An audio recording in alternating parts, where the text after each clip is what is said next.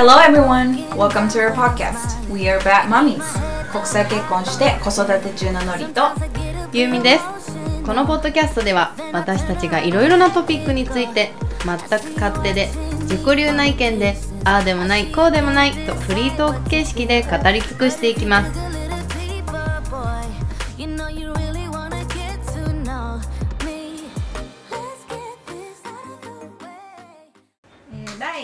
5回目のん。バッドマミーズへようこそ。ようこそ。えーノリです。ゆうみですえっとですね今回は、えー、4回目までが結構なんか私たちと自分たちだけでちょっと盛り上がってるみたいな内容が多かったので 今回はちょっとあのためになる話でもしようよということで、うんうん。えー、と国際結婚に至るまでの、入籍の、ね、手き手続きの話だったりとか、うんうん。あと、まあ、ビザの話だったりとか、うん、日本のビザを旦那さんがどうやって取ったかみたいな話をしていきたいなと思います。そして誰かのためになればとか。そうだね。あとは国際結婚した人あったあったみたいな感じでちょっと思い出しながら、あのお話ししていけたらと思います。そうしましょはい、うはい。まあ、早速なんですけどそのうん入籍までの話っていうことで、うん。あの私たち2人ともさ、まあ、いわゆるできちゃった結婚みたいなうんうんうん。感じじゃない、そうだね。だからプロポーズとかってうんどうだったの？っていうところから 聞きたいんですけど、なるほどね、うん、ゆみさんとこ。我が家はねプロポーズっていうプロポーズはされてません。ううんそうされてなくてまあだからねお分かりいただけるようにサプライズもね苦手なそう旦那さんですからまあそれもあるよね。てかもうそもそもまあじゃあえっとなんだろうお互いじゃあ子供できてもいいのいいよいいよみたいな、うん。いいのいいのいいよいいよみたいな、うんうん。やり取りはもちろん妊娠する前にあったんだよね、んでまあ実際いざできちゃった時はお互いにびっくりしたけどね。やっぱあ本当にできたみたいなあそうそううそうそうそう。あるよね。そう。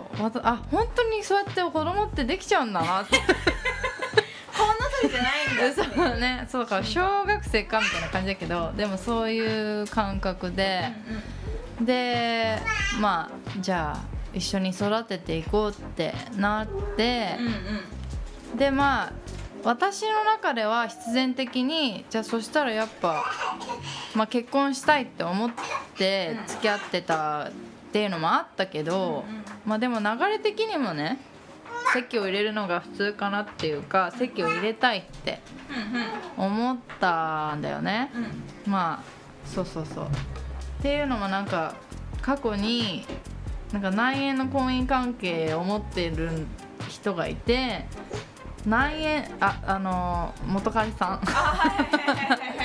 そうだからあの内縁の関係だから別に奥さんではないみたいなふうなことを言って言い訳にしてた人がいたのでなんかちゃんと籍は入れたいなっていうのはファッとなんとなくあったんだよね。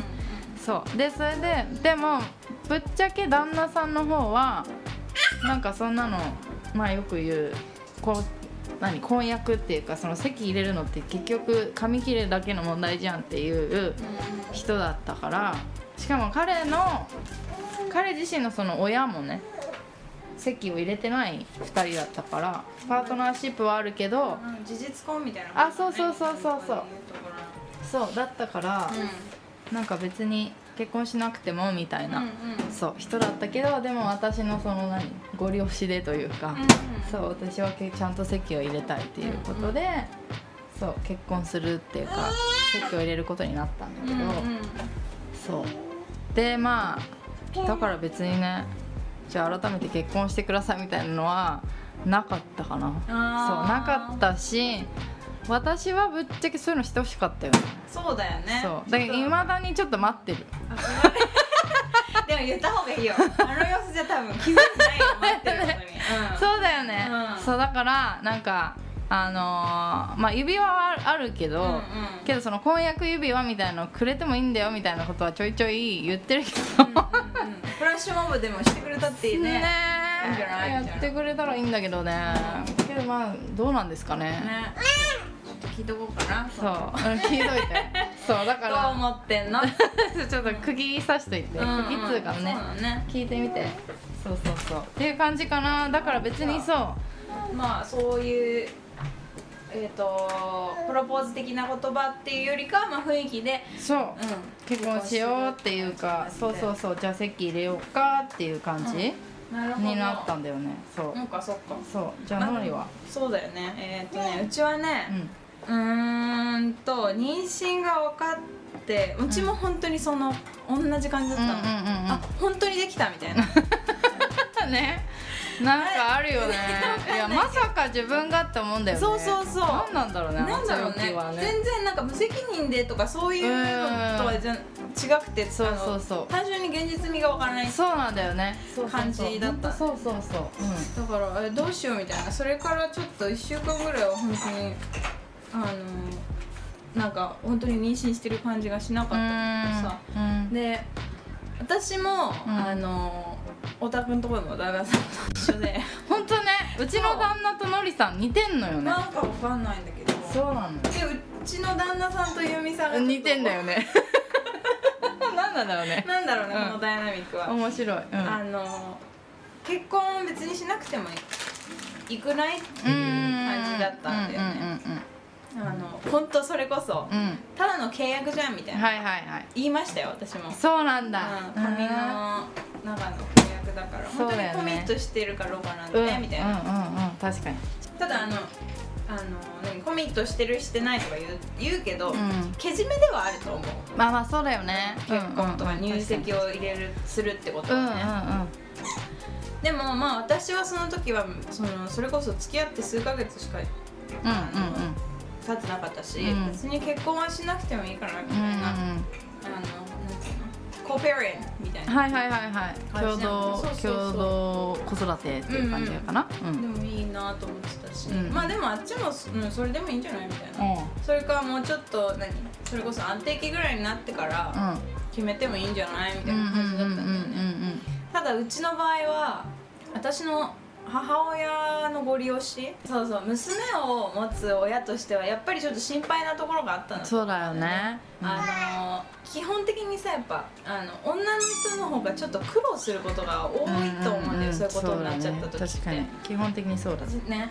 だからそういうのもあっていや籍を入れた方がいいんじゃないみたいな、うん。名前も子供の名前とかの話。うんうんうんうんうん。ちょっと私よくわかっあんまりその辺よく分かってないんだけど、うんそれこそ私のその旦那のお姉ちゃんもシングルマザーなんだようんね、うん。彼氏がいて、うん。彼氏のとの子供がいるのだから事実婚とでもとまではいかないのかな、一緒に住んでないから多分。あそうなんだ。そうただの彼氏だと思うんだけど面白い関係うん。でも本当子供ももう1617とかでだあからずーっーと付き合ってんのよ。付き合ってるけどってこと？結婚してないへえその方が多分ベネフィットもあるんだと思う。それこそ一あ人ー。一人親とかねなるほどね。そういう扱いになるんだ。うん。だからそういうののあれであうん。の結婚しないっていう人うんうんも、うん。あのアメリカには結構たくさんいるんだよ、ね、そうなんだね。そうん。のベネフィットを受けるために結婚しないみたいはいはいはい。なだし別になんだろうね。結婚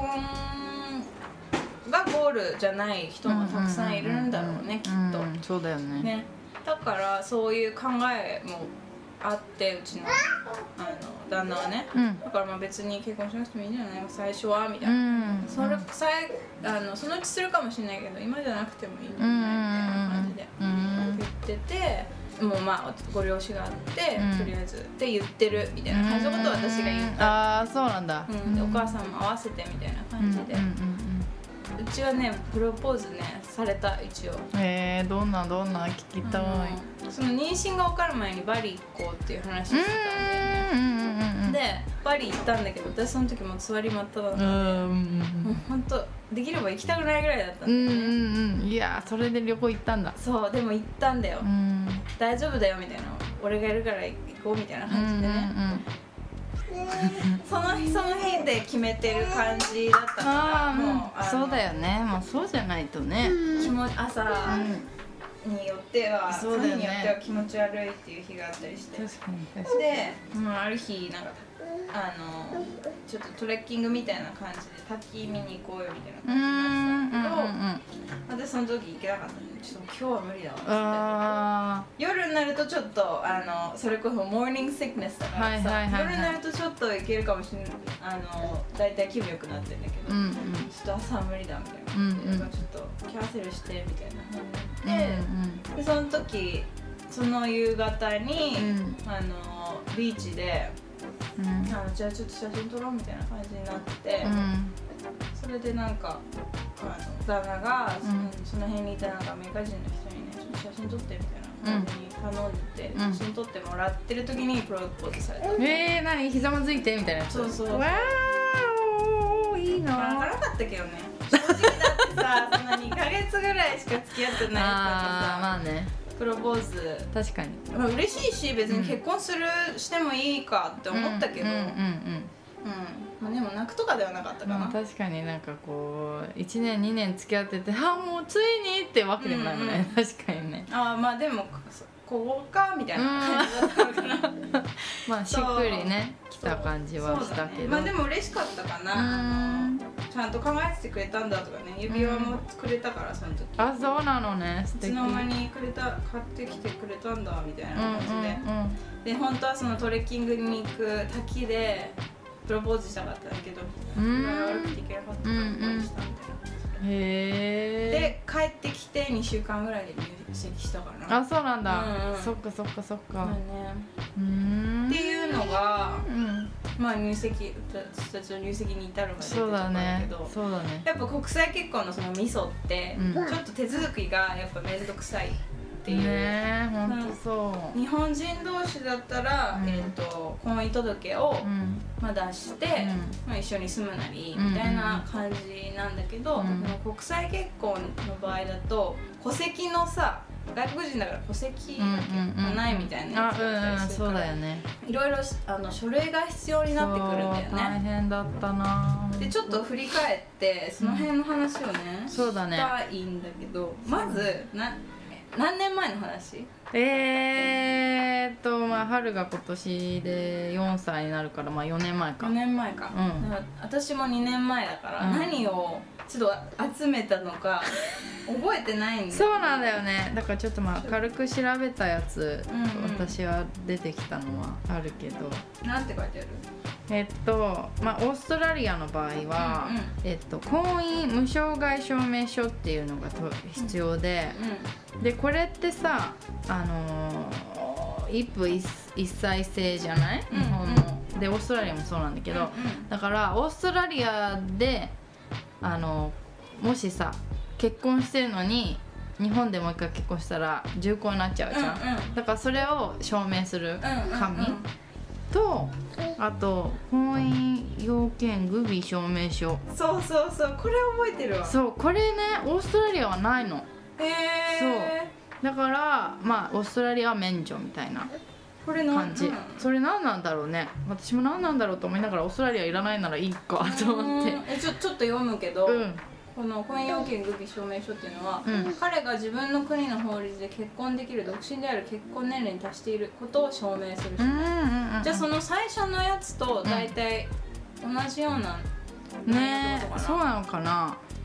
うんうん、で大使館領事館に足を運び発行してもらいます。うんうんうんうん。でだからその場合は代表となる書類としてうん。宣誓書や本国で発行し日本に取り寄せた出生証明書独身証明書などを用意します、あはは。そうだね。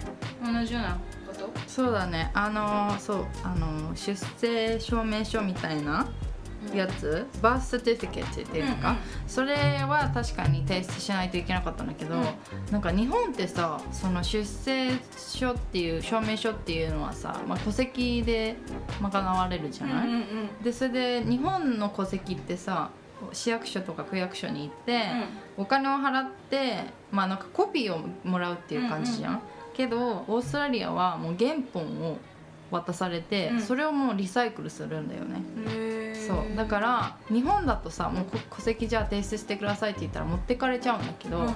けどオーストラリアはもうその原本をいろんなとこ持ってくから、いちいち返してもらうのね、そうだからその趣旨をちゃんと言ってなので返してもらわないと困りますって言って、返してもらったけど、へえそうそうそうそう。えじゃあなんかもう図書館の本をうんうんうん。貸し借りみたいな、あそうそんなそんなそういう感じなのかうん、だから多分あっちはコピーを取らないといけなかったなと思う。え所じゃあ取り寄せてるって取り寄せたってことオーストラリア所えっとねそれは持ってきてた。うーん。ずっと。そのいろんな手続きに必要なのは分かってたから。へそうそうそう。ーなるほどね。そうそうそう。面白いね。うん。大使館はなんかもらいに行った書類？うん確かにね。そう思い出したら言ってました。で何をもらいに行ったかっていうと,、えー、と無償害証明書っていうの、うんうん。婚姻無償害証明書っていうのが必要なの、うん。大使館にねうん。もらいに行ったっていうことを思い出した、うんうんうんそう。そうそうそう。それ自体の手続きは別に簡単、うん予約して、そうそうそうそうそう。ううん。ん、まあ、だから今ねコロナだからねどうなんだろうね。直接行かないといけないのかどうなんだろうね。なまあでもそれはそれで行かないといけないのかもしれないよねね。まあそう。だから私たちの時はちゃんと出向かないといけなかったが、えっと彼側のなんていうんだろう用意してもらう書類っていうのは、うん。それぐらい？そうだね。だからえっ、とその無償害証明書とあと出生届。うんうん。うん、出生証明書か。バースサティフィケ。ットだけだったかな、確かあとあれか細々でしょやっぱ在留カード。あそうだね。かっていう。そうだね。まあでもその時はあれだった。まだワーホリのビザしかなかった。からあワーホリで来てたんだ。そうなのそうなの、へー。そう。ワーホリで来てる時に結婚する運びになった。んだよ、うんうんうん。そうそうそう。なんかさ、うん。翻訳したりってあった？あった。された？あったあった、うんうん。そうその多分なんとか証明書っていう、うんうん。そうそうそう翻訳した。けど日本っていいよね。そうやって誰でも翻訳できるから、ね。別にそのノートライズっていうのかそうだから資格がなくてもさ、うんうんいいからすごい楽だよね。なねほんと嘘書いてたらどうすんのってね言われたけどほんとね。でも多分あれ責任問題なんだろうね要は。そこに名前書かされんじゃん、うんうん。そう翻訳した人の、うん。だからもし何か間違いがあった時にうん。責任を受けるのはこの人だから、うん。うん国としては知りませんよ的な感じなのかな、まあそういうことかもね。ね。なんかその辺さはっきりしてないよね日本のその契約関係。ね。うん。なんだろうね。海外だともうパッパ。ッうん。パ。うんッちゃんとはっきりさせるよね、うん物事を。うん。そうだね。そう。曖昧とかねえ。だってオーストラリアに出す書類日本語だったら全部ちゃんとその資格がある翻訳の会社に頼んでお金払って頼んで、ちゃんとそれ用の印を押してもらってるものじゃないと受け付けてくれない、うーん。なるほどね。そう。いろいろ厳しいよねうん。ビザ問題、そうそうそう。あってね。ちょっとまあこれはもうちょっと後にううん。話したいんだけど、うん。でうちもうんそうだよね。アメリカだもんね。そうそう、ん。同じような感じだったんだけど、うん。その名前がや違うっていうだけで多分内容は一緒なんだけど、うんその婚姻グビグビグビと なんとかグビ忘れちゃうんだよねグビえっ、と証明書？うんうん。婚姻要件グビ証明書。うんうん。そうそうそう、それをもらいに行って多分確かうちもうん。出生バースセティフィケもらいに行ってたね。うーん。うん。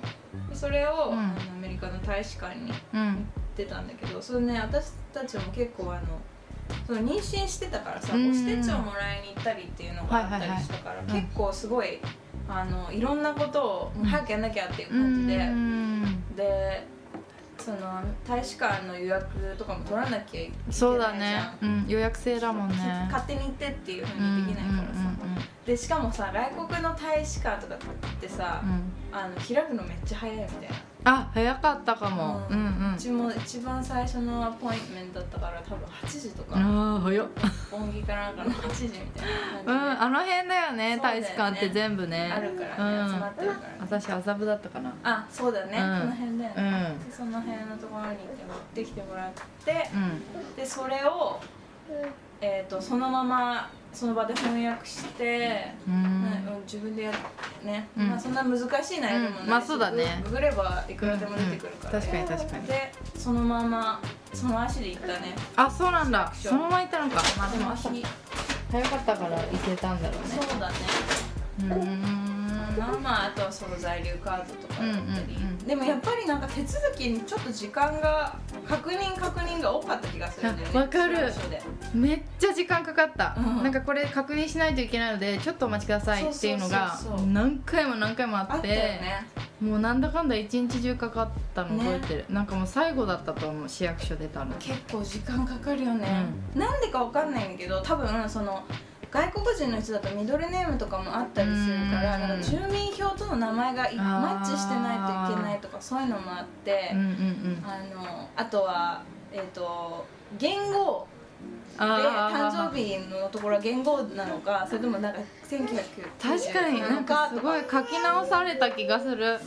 でもそこで何回も何回も書いてたからなんか結局、結構慣れたね外国人の。うんうんあの手続きっていう面でもうちょっとなんか任してみたいなうんうんうん感じになった気がする、そうだね。保険とかさうんうん。なんか年金のやつとかあーめんどくさいよね。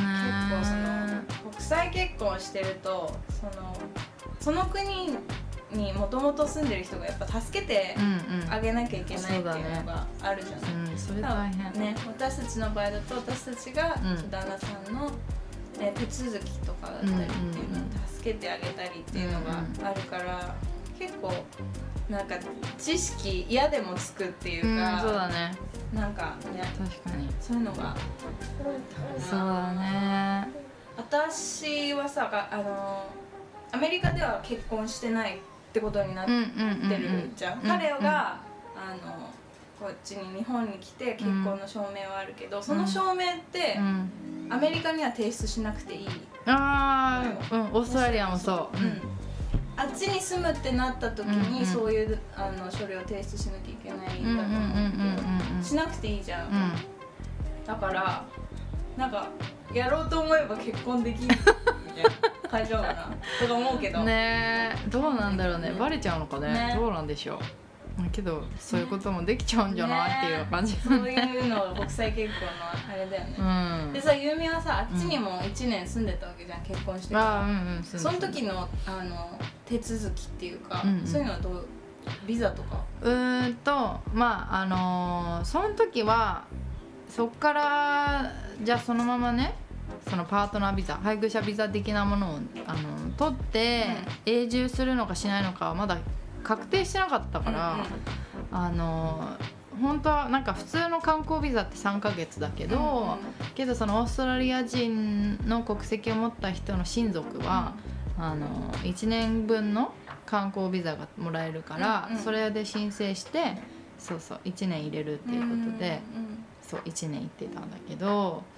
だからまあ観光客っていう扱いだから、うん。特になんて言うんだろうな。あの、まあ、税金のね手続きとかもそういうのもいらないから、うん。そう特に何もしてなかったけど。あそうなのえじゃあ、えっと、あっちで結婚してるっていう書類はなんか提出してるの？そういうのは？あうんうん。しない。しないの、うん。じゃあそれは次に行った時には、うまあビザを取るんビザそうだね。るからその時に初めて書類を、あのそう結そうそう。うん、なんかそのパートナービザを取ることになるんだけど、うん。その時はだからその日本で結婚してますよの証明をさもらえるじゃん。なんか結婚証明書みたいなやつ、うん。それをだからもらって翻訳してもらって提出するっていうのは提出物の中でやっぱあるから、それで多分証明して登録されるんだと思う。えっと、そのさビザってさ、うん。こっちでも取れんの？先にとか？それともあっちに行かなきゃ取れないの、うんうん。あの取ってから行った。取ってから行くうん。んだ、そう。じゃあ次は？次行く時はは？計画としては次はえっとまあまず3ヶ月のうん。ビザで行って観光でね。うんうん。でそれでも着いた途端にもうあのパートナービザの申請をしちゃおうと思ってて。で、まあ、何がいいってそのビザを取るのに審査を待たなきゃいけないんだけうんうんどそれがもう今ほんと1年以上待つらしいんだけどね。でえっとけど待ってる間ブリッジングビザっていうのがもらえるよね、うんうんうん。そう。でそれもえーと、じゃあまあ3ヶ月のビザで行ってるからその3ヶ月のビザが切れたその日からその効力を発揮するっていうか。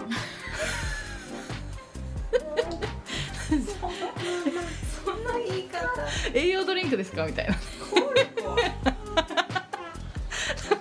なさい日本語強いんだか弱いんだかよくわかんないっていうね。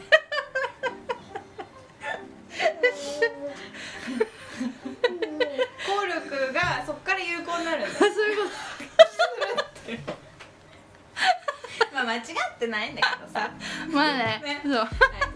すいやいやそう。そう有効になるんです、うんうん。だからえっ、とまあそのそのえっ、と現在持ってるビザのビザとそのえっ、と何？ビザが切れた地点から、うんうん。その申請してるビザが降りるまでこの期間に使えるビザなのね、うんうん。でもこのブリーチングビザはいいところはもうほぼほぼ国民と同じ扱いなのね。だから全然労働もできるし、もちろん学学生にもなれるし、うんうん。そうそう。であと確かその保険とかうん。うんその健康保険みたいな国民健康保険みたいなのもちゃんと国民と同同等っていうか同じ？うんそう扱いになるらしくてさ、うんうん。うんそう。なるほどね。うん。じゃあいいねそうなのそうなの。その辺はすごいいいけどまあお金はかかるけどねうんもちろん。でもしえ待っていくらかかるんだっけ？えっと私が最後に調べた時は70万だった。うん。すっごい私的にめっちゃ高いっていうイメージいや私も高いと思ったよ。うん。思ってるよいまだにそうでも上がり続けてるからねそれが。ディズそう。ニーランドのチケットと一緒いやそうなんですよ。本当に。人気なの人気なのかねあでもうんどんどん増えてると思もうあるうよね、きっとね。うんそう移民の国だしやっぱり。うんそう。うん。だからどんどんねうん。オーストラリア的にももうこれ以上増やさない方がいいのかなみたいな感じなのかね。うん島国だしね。うん。ね。ポピュレーションっていう意味ではね、そうそうそう。でまあもしその審査待ってる間に、例えば日本に帰りたいよってなったら、事前に言えば出れるのね、うでもほん基本的には出たらダメですよみたいな感じなの。へそう。えけどまあ出たいんだったらちゃんと理由を申請してまあでも普通に家族旅行っていうか家族に会いに行くでもいいんだけどね、でまたそこでお金払わないといけないらしいけどね、えー、そうそうなんだ。2万ぐらい払うのかな？それは嘘か。わかんない。嘘か。忘れちゃったけど。うん。とにかくお金がそうそこでまたお金をそう払って、うんうん。じゃあ一回帰るんですいません。でも戻ってくるからねっていうそのなんつうの、まあ、お約束というかさっていう感じ。そっかうん。なるほどね。そうそれで申請するだけしていなくあの取れていなくなられてもね困るもんね。そうなんだよ。きっと保証っていう意味でも、うん。デポジットみたいな感じなのかな？お金を払って、うん。えーとまあ、戻ってこないけど帰ってきますよっていう。そうだね。な。そういうことだと思う。なるほどね。そうそうそう。で子供たちは？子供たちはもうあのーえっと春に関して長男に関してはもうあのー両方国籍があるから、うん。日本とアメリカ。うん。だから全然行き来問題ないし、あのオーストラリアに長期滞在もちろん そう長期滞在もできるんだけど、そらそらくん次男は実はまだちょっと手続きができてなくて、そうだけどまあそれさえできれば全然両方国籍がもらえるかならるほど。ねそう。パスポート2つ持ってっていうあそうそうそうそうそう。そういうことそういうこと。えじゃあせっかくだからその子供のさ、うん。あのデュアルシティズンシップうん。を取った時の話も。あそうね。聞いいいよいいよ。えっとね。おいしょい。はいこれ。そう。まずこれまた必要な書類がいっぱいあってあのーまあ保証人みたいなのが必要なんだよね。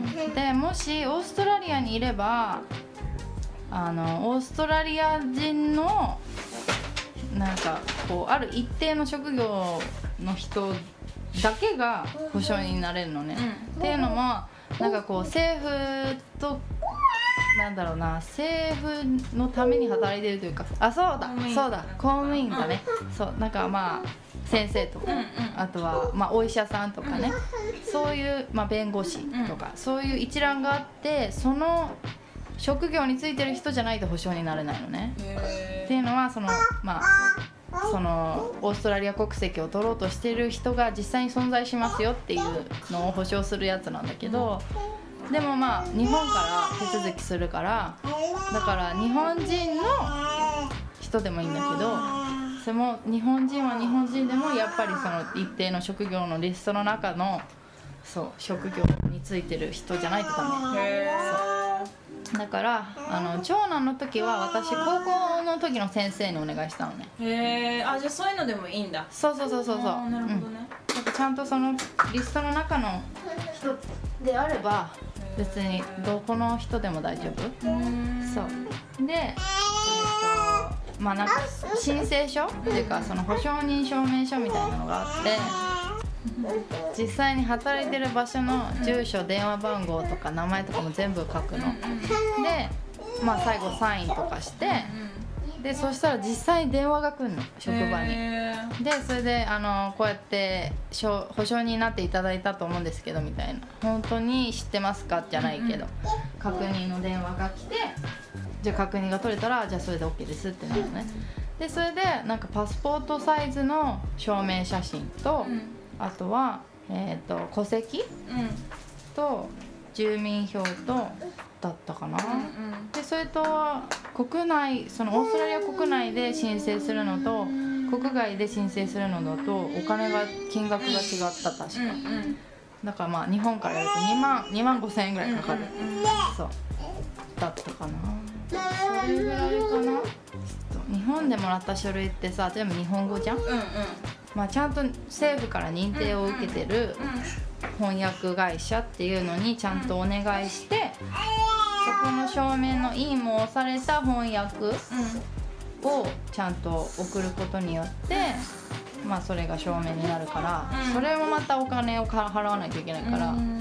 そう全体的にめっちゃお金かかるよね。そうううん。って感じかな。るなほどね。そうそうじゃあまああれから行く次にオーストラリアに本格的に移住する前に、うん。次男くんの方は、うん。長うん。男の方と同じような手続き取って、そうだね。から行くっていうそうそうそうそうそうそう。でまあだからそれの流れでパスポートもうん。その証明国籍の証明をもらえればうんパスポートも日本から取れるから、うんうん。でそれで取っちゃってっていう感じかな。なるほど。そうそうそうそう。ねえめんどくさいよね。ねえとまああのベネフィットというかどっちの国にも住めるっていうベネフィットがある分、まあ、そのビザだったりとか、うん。子供の手続きだったりっていうのがちょっと大大変変だよね。だよね、その一気にやることがすごい多いっていうかね、うんうん。あとやっぱ海外のあの手続きだったりすると日本と違って割と待たされる、ああそうかもね。何ヶ月待たされるっていうのを結構頭に入れて動うん。うんかなきゃいけない、本当そうだよ。からうん。なかなか一筋縄ではね。そう。だからちゃんと計画を立ててやっとかないと、あれビザ間に合わないじゃんみたいなうん。ことがあるから、これ逆にもしタイムリミットとかがあったら抜け道とかがと例えばある可能性もあるから、まあ例えばね変な話お金をちょっと余分に払えばこう早めにしてくれるよっていう場合もあるから、へーそうそうそうああるるのあるの。もしだからあのなんていうんだっけな。ファストパス。あそんな感じ。本当に本当にそうそう。だから USJ もさお金。お金かかってファストパスみたいな感じじうんゃんそれと一緒？で早早いその審査が必要な人はじゃあこんだけの金額ですよみたいな。エクスプレス P みたいな。あそうそうそうそうそう。そうそうそうそうだから速達みたいなもんだよね。うんうんうんそう。そうだね。だからそういうのもちゃんと調べとかないとギリギリに用意するのはちょっと大変、うん、かなっていうのはある。そうそうそうまあ言葉が分かるにしても、うん。あの一応他の国のね、うん。ものだったりするからああの国際結婚する相手の人にすごい助けてもらいながらやっていくのがいいよね。結構そうだね。一人でやるっていうのは結構厳しいかもしれないね、うんお互いほんとにチェックチェックリスト作っていってなんかでもお金の面で言うとアメリカはそんなに高くなかったあそうなんだ。その出あの証明書を出すにしてうも、んうん。めあのビザえっ、と配偶者ビザうんうんうん。も多分ね250ドルとかあそうなんだ。だから2万5千円はいはいはい。へえでそんなもので取れちゃうんだ。だからそうオーストラリアのやつ聞いた時にすごいびっくりしたんだけど。うん。まあ、あとはそのアメリカはあの時間がかかるっていうやつで言ったらすごい悪名悪名高いっていうの悪名高い。悪名高い、から、特に流行って確かに。よく聞くよね。なんかしかもレベルない？なんとかワンなんとか。ちょっとわかんないんだけどそうそうそう。ね。ね。そうだね。うん。で私もまだ私は特にアメリカに住む予定はまだないから、あの私もビザないし、うん。子供もうん。うんあの出生届出そう出そうって言って出さないままもう1年半ぐらい経っちゃってうんるんだけど、うん。うんまあそんなにあの一応さうん。その大使館のホームページとか見ると、うん。生まれたらできるだけ早く手続きするようにって書いてあるんだよねそうだよね、うん。まあ、できるだけ早くってことだけどってことでしょ。一応ね、っていうふうに書いてあっておお父さんお母さんどちらも来所するようにしてくださいみたいうなね、んがあるんだよね、まあでもだからそれもまあどっか住む、うん。うん、あのもしかしたらアメリカに戻るかもしれないからそれまでにはやんなきゃいけないなと。か、まああと子供のことを思うとど、うん。もしかしたらねアメリカに、うん。をベースにしたいと思うかもしれない確かからやっぱそういうのを思ってもとりあえず2つあった方がいい。実は持っといた方がいいのかなって思うよね。そうだね。っていうのがまあ基本的なねうん。手続きの、うん。うん話で、うんうんうんあそうだそうだ。そう国際結婚といえば、うん。これ本当結婚する時までうん。知らなかったっていう人がらなかった。多いんじゃないかって思うんだけど、あの女子側からすると、うん。あの旦那さんが外国人の場合、名字あの結婚したからといってうん。名字勝手に変わるわけじゃないんだよね、違うんだよね。本当それびっくりした。日本だと、まあ、だ自動的に旦那さんのうんうん。名前に、うん。てか自動的に旦那さんの戸籍に入るっていう形なあのそうかな。だから名前も変わるってうんうんいううん。感じなんだけど、うん。うんまあ、その戸籍がうん。ないから、旦那さんが自分のところに入ってくる。あそうそうそうそうね。入ってくる。私が出頭者だもんだよね。頭者っていうのかそれ。うん出頭者ってそれってなんか犯罪者？間違えちゃった。え待ってでもそうだっけ？え出頭者って何？でも間違えた。筆頭者だ。筆頭者だ。筆頭者私が筆頭者だもんだって戸籍で。だからちょっと市役所とか行くとあそうなんですねってなる。ん？はいはい、はい、なんだよね。そうなの。そうそう。だから、うん。その日本にいて、うん。あの外国人の名字を持ってるこう国際結婚してる奥さんとかっていうのはうんうんうんうんあの解明してるんですよ。そうなんだよね。もう名前をね変えてる。変えてるんだよ、ね、そうそうそう。そうなの。それって私はね知った時すごくびっくりした。衝撃だよね。ね。わかる。自動的に変わんねえんだっつって、で、まあ、そこで基本的に基本的にはっていうのもおかしいけど、うん。まああの旦那さんの名字を選んでうん。解明するっていう人が多いのかうんうん。な、でその解明するのに関してもその旦那さんのやつに変えるっていうだけだったら、あの市役所での、うん。市役所とか区役所でのうん。手続きだけでいいんだよね、そうだね。どうやってやった？覚えてる？うんとそうだからあの婚姻届を出しに行ったその日にじゃあ名前変えるんですかみたいな話になってでそれでなんか一緒の日に手続きした、うん。なんか氏変更手続きみたいなやつ、うんうん。そう。別に笑うとこじゃないよねうん。なんで笑っちゃっわかんない。そう氏氏 変更手続きっていうのをしたんだよ、うんうん。そう。だからまあその日のうちにできたけどでもそれもまたなんか時間かかってた、ああそう。なんでなんだろうねあれってね。まあでも解明だからうね、ん。なんか審査おらおおろな降りないといけないみたいなそんなことはないよね、どうなんだろうね、うん。でもだってさそれで解明しちゃったら変えられないでしょ？そう。そう。そうなの。まあだから例え話だけど将来もしね離婚するなんてことになっても、その旦那さんの名字のままになっちゃうんだよねそう。それって結構びっくりじゃない？そうなんだまあ、よ離婚考えて結婚する人っていないと思うけどいないけどね。うん。でもそういうことが起こりうるんだよ、そうだよね。押してしまうと。そうなの。でだからね多分変えられるとは思うんだけど、家庭裁判所とかであのケース出さなきゃいけないそうだよね。ちゃんとね。うん。あのハンジさんっていうの？そうそうそう。にねうん判決を っていうことになっちゃうもんね。ね。そうだよね。いやほんとそう。だから私の専門の時の先生もい上の名字がれんあのあ言いそうになっちゃった。上の名字がねあのカタカナの先生だったの、日本人なのにね。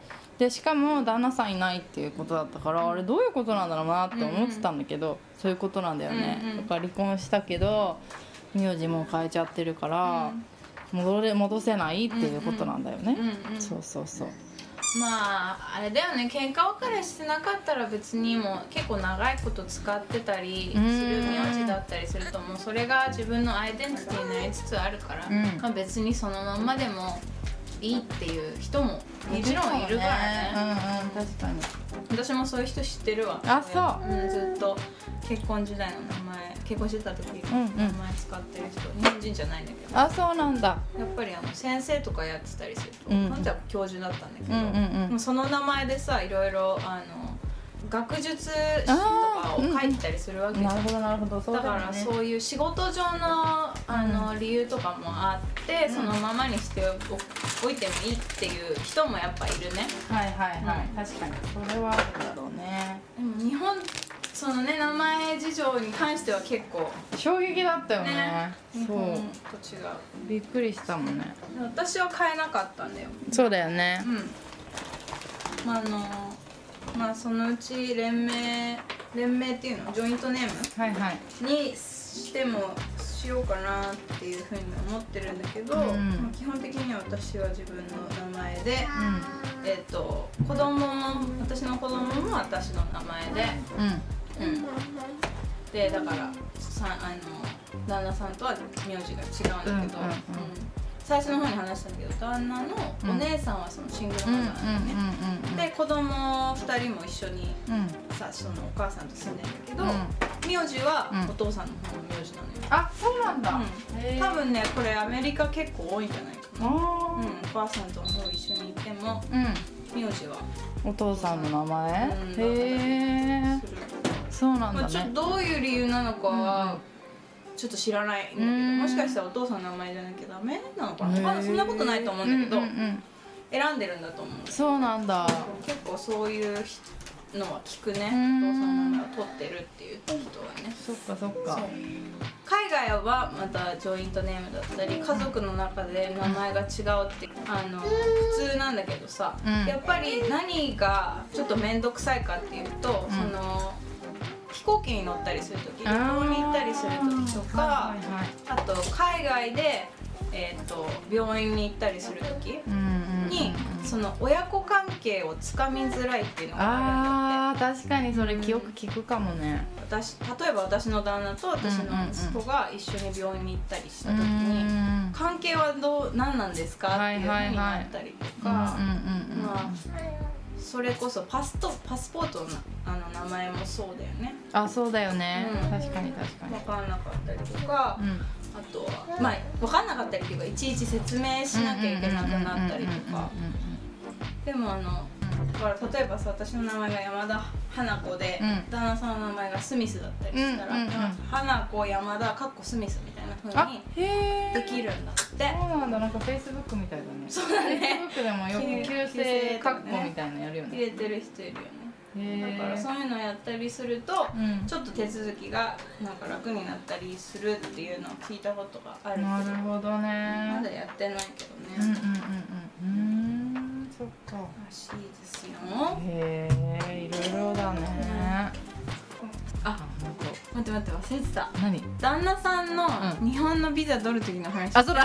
そっちの方が多分大事じゃないその話しようじゃね。あうん。そうそう日本の配偶者ビザをうんうん取る時の話だよね、うでこれまたさお互い違うもんね。だってのりの旦那さんはこう結婚した時は学生ビザがあったんだよね。でこちらは配偶者ビザ取る時は観光ビザだった。うんうん。うん、なるほどね。そうどんな感じの手続きだったの？何出したっけ？そのまずまあ申請書がもちろんあって、うんうん。でそれで必要書類としてはえっ、と在留資格変あこれ更新だわ。変更まあでもだから在留資格申請書だろうね。ほぼほぼ一緒だもんね更新する時とね、でえっとまあパスポートサイズの写真かな。4センチ3センチ。4センチ ×3 センチの写真と、うんあとは日本人配偶者のね戸籍謄本とあとはこの外国人のから例えばオーストラリアだったオーストラリアの国国で認められた結婚証明書みたいな。って書いてあるけど、それはあれだよね。発行されない場合は別に出さなくてもいいんだよね。出してない。ちも出してないわ、うん、だからそのうちらさ日本で結婚したしねまず。そっかそっか、だからいらなかったんだ。なるほどね。そう。でえっとこれが一番重要なんだよね。日本で滞在する費用を証明する資料。だからその日本にいる間どうやってお金やりくりするんですかっていう証明。へええ何その初耳感そうなんだ。えそうこれすごい重要だと思うんだけど。とか言って。なんか出してないの？うんとまあだからさ日本で住んでる間お金はどっから持ってくんですか？っていう話だよね。でそれで、まあ、うちの場合はえっ、と海外からのお給料だから、うん。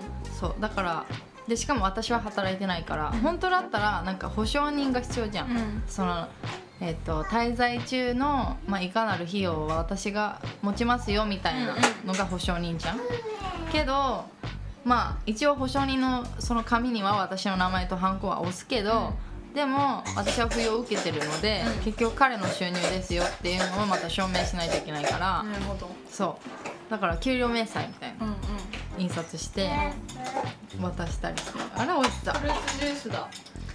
そう。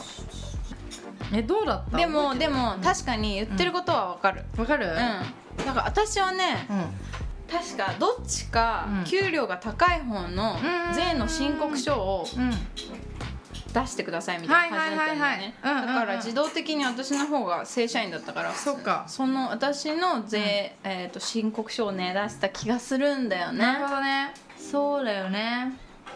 税金だよね。課税証明書みたいあなの、ね、そうそうそう。それ出すそれんだよね。そうそうそう。それも出す。であとパスポートと,、うんとまあ、住民票もそうだし日本人配偶者のね。うんであと質問書があるんだよね。その質問書がねどんな内容だったかっていうのをちょっと見たいんだけど。うんえそれってあれ？なんかどんないつ何日何日出会いました？えそう。ってやつ。それ。そうだよね。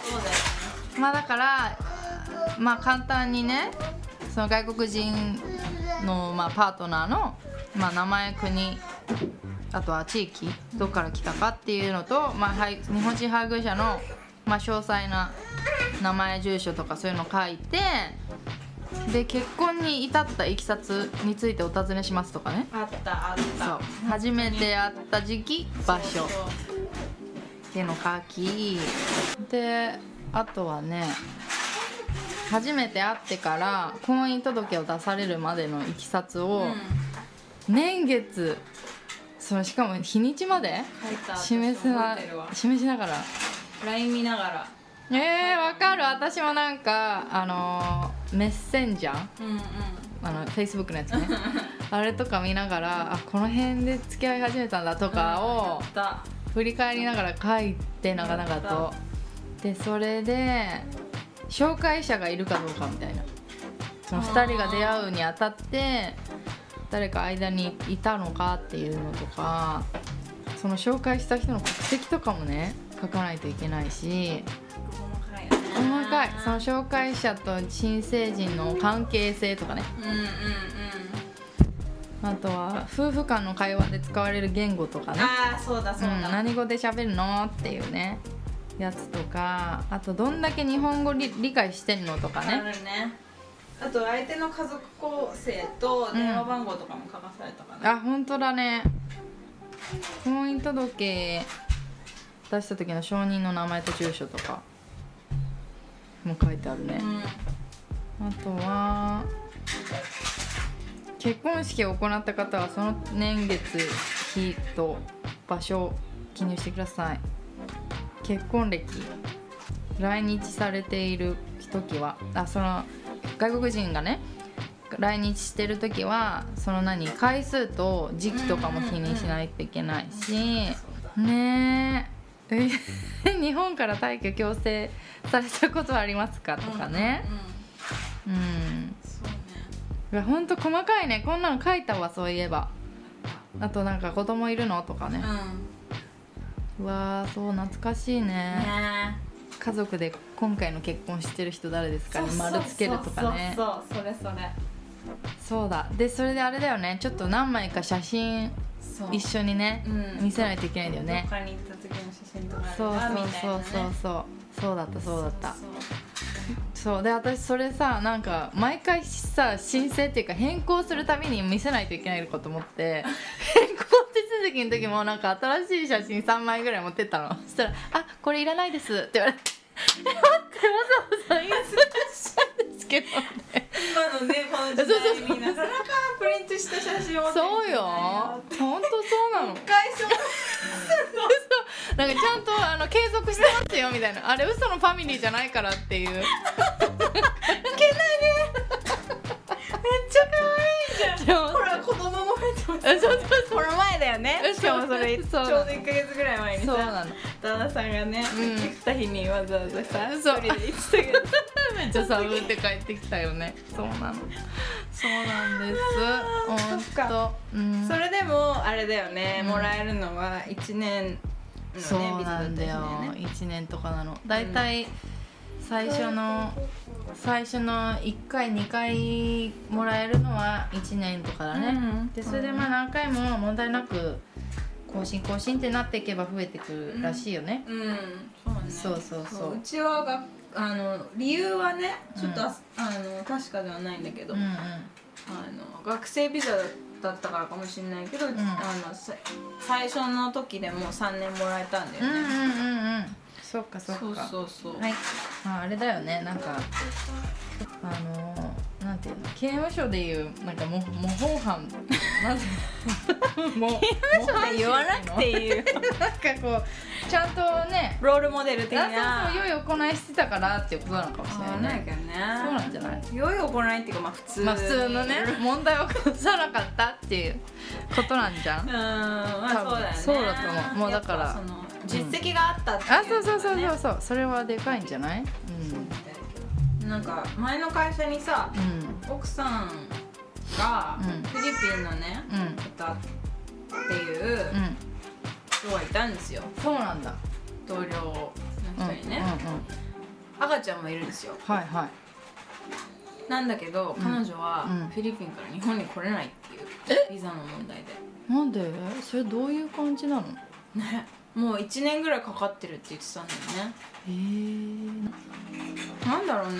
なんかでもいっぱい言ってたね。手紙のやり取りとか全部提出しなきゃいけないし。メールとかもやらなきゃいけないし結局でもあのちゃんとビザ降りて今は一緒にあそうなんだ。ね暮らしてるんだけどね。うん。もう生まれてすぐにさ、うん。なのに、うんあの一緒に入れないのがね確かに。旦那さんからしたら結構辛かったみたい、そらそうだよ、うん、でもフィリピンってさ結構大きな家族で、うん。あのみんなでか育てるっていうのがあるからさ、多分奥さんからしたらその方が楽だったのかもしれないけど。あーまあ確かに、ね頼りないパパ一人だけいて違う知らない国にいるのも辛い確かにね、うん、それ経験したので、う よくわかりますけど。んね。そういうのはあるよね。うんあるあるある確かに。まあでも。やっぱいろんな人がいるよね。そのイミグレーションに行ってもさ出会う人たち、うんうんうん。いっぱいいて。でなんかさ私すごい衝撃だったのは、トイレ行ったら張り紙があってなんか壊さないでくださいトイレみたいな。張りあ紙になったの。だからなんかちょっと申請のその結果によってはハッピーじゃない人が壊しちゃうのかなとか思って私は。働かせてる。何それって思っちゃったんだよね。なんだろうな、あでもちょっといい。あんのかなみたいな。あの不思議な空間ではあるよね。えそう変な感じだようん、ね、うん。あの日本じゃないみたい。あわかる。う。うんあそこだけね。う。うん。ん。でもさ日本もさ外国の人も住みやすいような国になってほしい。もっと、ねうん。住みやすい国になってほしいなと思う確かにね。そうね。本当まあそれにしてもなんかもうちょっと効率的にやればいいのになとは思うよねそういう手続き系。そうだね。その紙媒体の申請が多すぎる。よ。本当。ね。そう。あそうそうそうそう。だから今回もさ私もうちょうどタイムリーなんだけど、うん。あの審査審査？だからその更新うんうん。をこの間手続きして手続き行ったんだよね。でそれでまあ帰ってきてその日のうちに審査が下りるわけじゃないから、まあちょうど一昨日ぐらいかなもうちょっと前かな、うん。審査降りましたよっていう手紙が届いたわけ、うん。その旦那さんのね、配偶者ビザ。でそれでもう一回行かないといけないじゃん、うん。それが本当になんか効率悪いなと思うんだよね。なんかもうあのオーストラリアとかだとさオンラインでもう全部必要な書類とかも、うんうん。その PDF にして送っちゃって、うん。っていう感じじゃん、うん。けど日本ってもう二度手間なんだよね。でしかもさ大変じゃんそれを対応するあのお役所の人たちも。そう。だからすっごい効率悪いなと思って、うん。だから月曜日また行かないといけないんだよ大変だね。そう。しかも待つじゃんめっちゃ。めっちゃ待うん。つ一日がかりです。一日かかるよね。はい。本当に。大変だよねあれって、体力的に精神的にもやられるよ。ね、うんうん本当だね。だからねその辺やっぱコロナのこととかもあったりするしさ。ね変えてった方が。え本当だよね。じゃないの？って思う変えるのかと思ったの、うん今回のこれを受けて、うん。で何も変わってないじゃんとか思って。ねえ。ビザの時の手続きの話で言うとさ。うん。うちの旦那あの学生の頃はね東京とかに住んでたんですよ、うんうんうんでえーっとだからそこでね学生ビザの更新とかも、うんうんそこで何回もしてた。はいはい。で結婚するじゃん。うん。結婚したタイミングで、うん。た結婚したタイミングじゃないな。私が赤ちゃん生まれるぐらいのタイミングでうん一緒に住むことになって、うん。まあ、違う県にね、うんうん住むことになった、うんうんうん。でその時ぐらいにちょうどあの配偶者ビザに変えるっていうね、うんことになってたんだよね、で行くじゃん。更新しに、うん東京都の方に行っちゃったんだよ。あもう住民票変えてんのに。あなるほどね。ち違う県にもうほんと一日がかりだからさよしこの時間に行こうって言ってさ決めて番号のやつも取ったところでちょっと待ってみたいな。これ住民票この県だからこっちに行かなきゃいけないんじゃんっていううん。初歩的なミスをする。いやーそれって本当に気分下がるね。そうだね。でも一日かかるって分かってるからさうん。その時間にもう行ったとしても遅いわけよ。ねわかる。ね。わかる。どんなに早く行ってもさ遅くない？ダメだね、うん。もだってさなんかあい開く前とかに行ってないとさ、もうダメだよね。うね。早く終わらせたいんだったら。と、うん。うんもう6時ですって感じ。本当。えもうなんかゆえ暗い外みたいなね、うん、本当そう感じだよね。そうだからそれで一日潰れて、うん。また、ね、違う県のちゃんとした方に行ってももちろん一日で終わんないから、うんそうだよね。そうだよね。最悪だね。しかも妊婦でしょその時。めっちゃイライラしたでしょマジかよってね思ったね。そのやっぱ1回目だったりするとさ、うん。あの多分そのイミグレーションオフィスの人たちもやっぱ外国人、日本人があまり得意じゃない人のあの対応にも慣れてるだろうから、うん。彼一人でも大丈夫だったんだろうけど一緒に行ったんだよね、そうだよね。やっぱ最初の時だと結構つうん。いていった方がいいかな、思うよね。わかる。後からね後々、ん。もういいから行っといでっつってなんだよね、なるなる。もう喋れないけどまあなんとかなるそうそうそう。できるでしょみたいな。そうね。わかる。なんか自分で頑張んなみたいな、うんなるよね。ね甘やかしてらんないし。確かに。でもさあれだよね。なんかさもうそういうところでもうなんか外国人が絶対来るって分かってる場所で働くならさある程度こうなんか世界共通言語の英語が喋れてもいいのかなって私は思うんだけど、うん。少なくない？そういう人。出会ったことある、あれはさわざわざ話さないようにしてるのかな。えーそういうこと、わからないけどねだって出会ったことないの。英語がしゃなんか流暢に喋れる。お役そのそういうところのか担当の人、うん、なんかね最近は、求人とかで、うん。やっぱ都内とかの市役所あの区役所うん。とかだったりすると、うん。その窓口案内の人は、うん。多言語話せる人とかをうん。あの雇ってたりするよ。あそうそうそう。そうなんだ。のえっ、と窓口の人自体は多分英語が流暢ではないんだろうけど、そのそうがなんか窓口案内ーうんうんうん。あの日本語が流暢じゃない方が来た時のために、うん。あの何が欲しいですっていうので、うん。あじゃあこっちですよとかこっちですよっていうのを案内内する。ね、うん。そういうスタッフはねきあの募集してんのよく見るねうん、そうなん最近は。だへえね。そっか。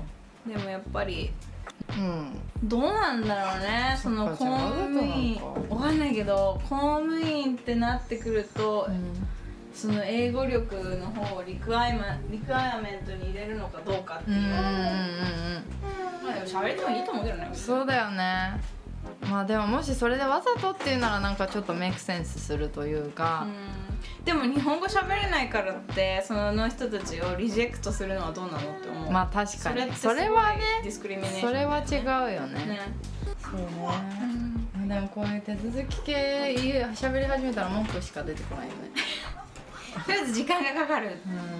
いう。多い。紙持ってこなきゃいけない。紙多いそうなんかかねペーパーベースなのが本当に私は許せないなと思うけど。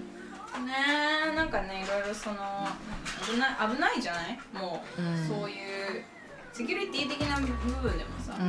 そういう個人情報を持ち歩くのはどうなのかっていうの言われてるわけじゃん、確かに確かに。電子申請にした方がいいんじゃなういのみたいなねん。こういうのあるけどなかなか広まらない。ねえ。もうそんなやっちゃえばいいのにね。ね。他の国ではやってんだから。うん。そう。いいところは取り入れてもらってそうだね本当うん。わか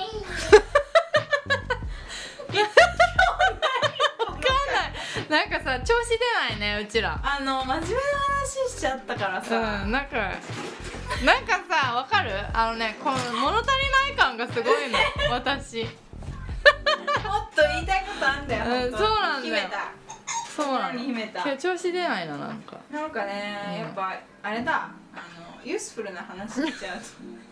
あそうね。あちょっと待って待って待ってそうじゃんそうじゃんそうじゃん。